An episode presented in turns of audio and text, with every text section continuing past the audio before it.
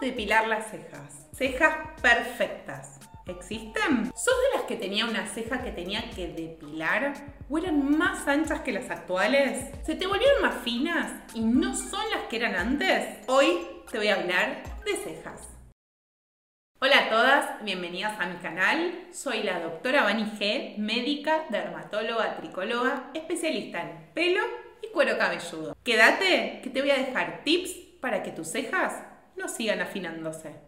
Las cejas son el marco de la cara y a lo largo de las décadas pasaron por diferentes modas. En el antiguo Egipto oscurecían las cejas con henna. En 1950, con Marilyn Monroe, las cejas estaban de moda con un arco alto y bien maquilladas. En los 70 había una tendencia de las cejas hiper finas, como las de Donna Summer en plena música disco. Y en paralelo, las cejas de tendencia hippie como más revoltosas que elegían esa falta de cuidado. En los 80 la tendencia era más natural. En los 90 las cejas se depilaban por demás, manteniéndose ultra finas. Hasta fines de los 2000. Es en esa época en la que comencé a depilarme las con cera. Un horror. Y hoy tengo las consecuencias. Comenzados los 2000, ya las cejas se ponían de moda más anchas. En esa época dejé la cera y pasé al perfilado. Apenas dan forma con pinza de depilar. Ya en esta época de los 2020, comenzó la moda del laminado y últimamente la tendencia de las cantantes como Tini y Oriana decolorándolas y tiniéndolas de rosa. Después de este repaso de cejas en el tiempo, te voy a contar sobre causas de pérdidas de cejas y algunos productos que podemos utilizar para maquillar. La disminución de densidad o que se caiga el pelo de las cejas puede ser sinónimo de diferentes tipos de alopecias. Lo principal es que la alopecia de cejas se llama madarosis. Las cejas tienen un ciclo de vida mucho más corto que el resto del pelo que encontramos en el cuero cabelludo. Por eso, ¿viste que son más cortitas? Ahora bien, ¿Qué alopecias pueden reflejarse en las cejas? La más frecuente es la traccional. Si te depilaste por mucho tiempo las cejas, generaste alopecia cicatrizal y ese pelo no recrece a largo plazo. Ni hablar que la cera no es amorosa con nuestra piel.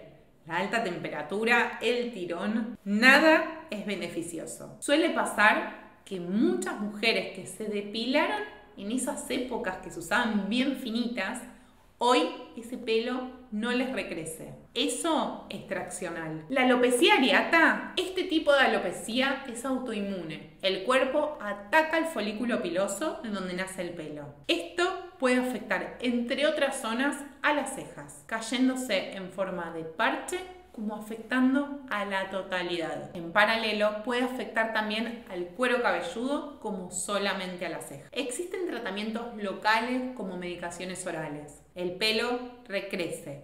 Lo importante es tener el diagnóstico correcto. La alopecia frontal fibrosante es una alopecia cicatrizal. ¿Qué quiere decir? Que es irreversible. Una vez que ese pelo se cae, el folículo se reemplaza por tejido cicatrizal.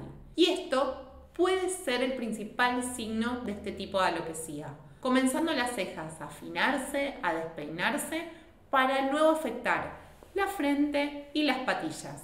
La tricotilomanía es un tipo de alopecia en que la persona se arranca el pelo, pudiendo arrancar cejas y dejando pelos a diferentes niveles por ese arrancamiento.